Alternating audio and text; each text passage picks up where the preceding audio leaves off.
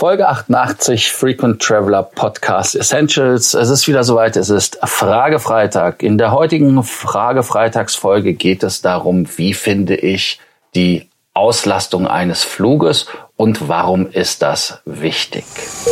Welcome to the Frequent Traveler Circle podcast. Always travel better. Put your seat into an upright position and fasten your seatbelt as your pilots Lars and Johannes are going to fly you through the world of miles, points and status.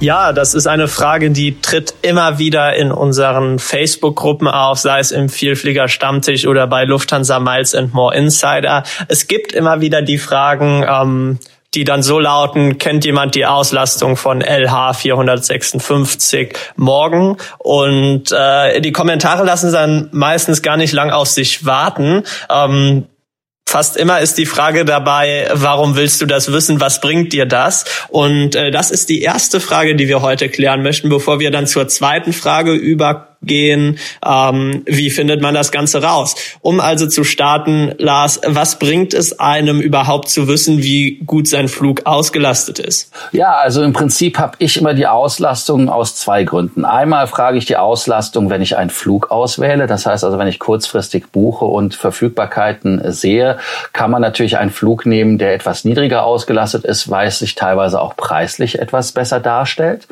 Ein anderer Grund ist, man möchte ein Upgrade haben haben. Das heißt also, ich möchte mit meinem ähm, Lufthansa äh, Upgrade Voucher, den ich habe, möchte ich meine Buchungsklasse verbessern und optimieren und möchte sehen, ob das Sinn macht. Das heißt also, wenn ich zum Beispiel in Economy fliege und sie ist halb leer, in Anführungsstrichen, macht es natürlich nicht so viel Spaß, in der Business Class zu sitzen, meinen einige Leute, als wenn man äh, einen Flieger hat, der hinten bombevoll ist. Und wenn der Flieger hinten bombevoll ist, kann es sogar passieren, je nachdem, wie man den richtigen Status hat, dass man ein Operational Upgrade bekommt. Das ist also dann das Upgrade, was einem eine Fluggesellschaft kostenlos gibt. Äh, ja, die andere Geschichte war halt die Chance auf den freien Nebenplatz. Das ist halt das, warum ich sagte, dass sich die Business Class vielleicht nicht lohnt, weil in dem Moment, wo man einen freien Sitzen, Businessplatz freien Sitzplatz neben sich hat, lohnt sich die Business Class dann nicht mehr wirklich für jede Strecke. Gerade wenn ich in der Bestuhlung unterwegs bin mit der ähm, 320er Flotte der Lufthansa, wo es ja keine wirkliche Business Class gibt und man fliegt dann halt viereinhalb Stunden durch die Weltgeschichte, da macht es ja keinen Sinn, ein Upgrade zu holen, weil der Sitzplatz äh, ist am Ende des Tages ist es derselbe Space, den man hat. Und das, was am Essen der Unterschied ist, das reißt es ja dann auch nicht wirklich raus. Äh, ansonsten ist das so, dass man natürlich auch äh, die Meileneinsätze damit planen kann. Das heißt also, dass man, wenn man sich auf eine Warteliste setzen lässt zum äh, Lufthansa-Flug, geht das ja als Senator zum Beispiel oder als Horn Circle und ist dann gewaitlistet, dann sieht man halt auch an der Auslastung, inwieweit die Wahrscheinlichkeit gegeben ist, ob man dieses Upgrade bekommt. Das sind so die Gründe, die mir jetzt spontan einfallen, warum es interessant ist und spannend ist zu wissen, wie die Auslastung ist. Ganz wichtig ist halt bei der Auslastung immer wieder, es ist auch so ein bisschen ein Voodoo-Spiel. Johannes erklärt uns nämlich, warum es ein Voodoo-Spiel sein kann und vor allem, wie und wo ich nachgucken kann. Ja, also Voodoo-Spiel ist es ganz klar deswegen, weil es immer immer was mit Spekulation auf sich hat. Es gibt äh, gibt ja da verschiedenste verschiedenste Strategien, wie man da rangeht. Ähm, was wir zum Beispiel auch schon öfters gehört haben, ist, dass äh, Leute, die in der Economy Class reisen, ähm, ihre Auslastung vorher checken und dann, wenn der Flieger sehr schwach ausgelastet ist, ähm, sich einen der Sitze in den letzten Reihen reservieren, weil die Reihen ja meistens dann weniger voll sind und einfach darauf spekulieren, dort die Business Class des kleinen Mannes zu bekommen. Also drei oder sogar vier freie Sitze in einer Reihe, so dass man sich dann da auch bequem hinlegen kann. Ähm, das ist natürlich eine riskante Strategie, kann genauso gut schiefgehen, aber Leute, die die Strategie verfolgen, würden dann eben bei einem schwach ausgelasteten Flieger die letzten Reihen buchen. Äh, wenn die Auslastung sowieso sehr stark ist, der Flieger fast voll ist, dann eben einen Sitzplatz vorne in der Maschine reservieren, dass man dann wenigstens, wenn man gelandet ist, auch mit als erster rauskommt.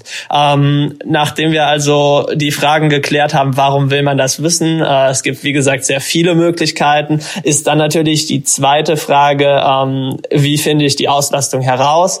Ähm, wenn man zufällig zufällig an einem Flughafen arbeitet und damit zu tun hat, kann man das natürlich in den internen Systemen nachschauen. äh, je nachdem, ob man bei Airline, Flughafen, Abfertiger etc. arbeitet. Aber für ähm, den Normalsterblichen, sage ich mal, ist die beste Lösung da das Tool Expert Flyer. Mit Expert Flyer kann man ähm, für eigentlich jeden Flug bei, bei jeder Airline, indem man Flugnummer, Datum etc. eingibt, sehen, wie ist dieser Flug ausgelastet. Das Tool ist für ein paar Tage kostenlos. Danach kann man sich dann auch ähm, eine kostenpflichtige Version kaufen, wenn man das also öfters machen will. Da gibt es auch noch viele weitere ähm, Features, die praktisch sind. Äh, wer wirklich viel in der Luft ist und die Auslastungsanfragen immer machen will, der sollte sich das überlegen. Ansonsten reicht auch erstmal die kostenlose Version. Wenn man dann den Flug eingegeben hat, dann kriegt man angezeigt äh, die sämtlichen Buchungsklassen. Das heißt, man muss bei der Airline schauen, ähm, welche Buchungsklassen entsprechen welcher Reiseklasse. Zum Beispiel bei, bei der Lufthansa ähm, F und A die First Class. Und dann sieht man hinter jedem dieser Buchstaben eine Nummer zwischen eins und neun zwischen 0 und 9. 0 würde bedeuten, in dieser Buchungsklasse sind keine Plätze mehr verfügbar. Ähm, eine 1 würde bedeuten, es ist noch ein Platz verfügbar und so weiter. Wenn dort eine 9 steht, bedeutet das, dass mindestens neun oder auch mehr Plätze zur Verfügung stehen. Also weiß man ähm, schon mal grob, wie die Auslastung aussieht. Es ist natürlich nicht ganz präzise, aber man kann das Ganze dadurch schon mal ziemlich gut einschätzen und hat dann mal eine grobe Orientierung. Ja, ganz wichtig ist, dass man auch weiß, dass bei solchen Nachfragen äh, der Verfügbarkeit, zum Beispiel bei Expert Flyer, es gibt auch andere Tools natürlich, ähm, ja, ich sag mal, das basiert halt, wie gesagt, auf einer Schätzung. Und es kann sich auch, je nachdem, wenn Flugzeuge ausfallen, ich hatte das zum Beispiel auf der Strecke Frankfurt-Berlin, so dass mein Flug so aussah, als ob er wirklich äh, geschmeidig wäre und problemlos Platz wäre, auf einmal, dass das Flugzeug so vollgelaufen ist, dass man sogar gesucht hat nach Freiwilligen, die später fliegen. Also insofern, das, das Ganze ist mit äh, Vorsicht zu genießen, auch wer das Privileg hat, die Backends von Fluggesellschaften nutzen können, um die tatsächliche Auslastung und auch die äh, Forecasts zu sehen. Äh, auch diese natürlich können Last Minutes sich ändern bei Umlaufänderungen und so weiter und so fort. Es braucht sich auch nur ein Flugzeugtyp zu ändern. Das ist ja auch übrigens eine Geschichte. Man sitzt im 321 laut äh, Buchung und laut Plan und dann wird das Ganze auf den 319er umgeschwenkt und hat auf einmal Full House. Also insofern ganz wichtig, äh, da gibt es immer wieder Änderungen. Insofern mit der nötigen Vorsicht und mit dem nötigen Respekt abfragen und bearbeiten diese Themen. So, dann danke ich euch wieder, dass ihr uns zugehört habt und äh, freuen uns, wenn ihr uns weitere Freitagsfragen schickt damit wir diese für euch hier auch im Podcast freitags beantworten können. Das geht wie immer per WhatsApp oder aber auch per Facebook, Messenger, Skype. Es gibt alle möglichen Wege. Und wenn ihr eine Tonnachricht schicken wollt, das ist auch kein Problem. Die verhackstücken wir und bringen die dann in einer der Folgen mit unter. Vielen Dank und bis bald. Do not forget that you can always email us, message via Facebook or WhatsApp and can include your photos too. Your story will be covered here on an episode of the Frequent Traveler Circle podcast. Always travel better.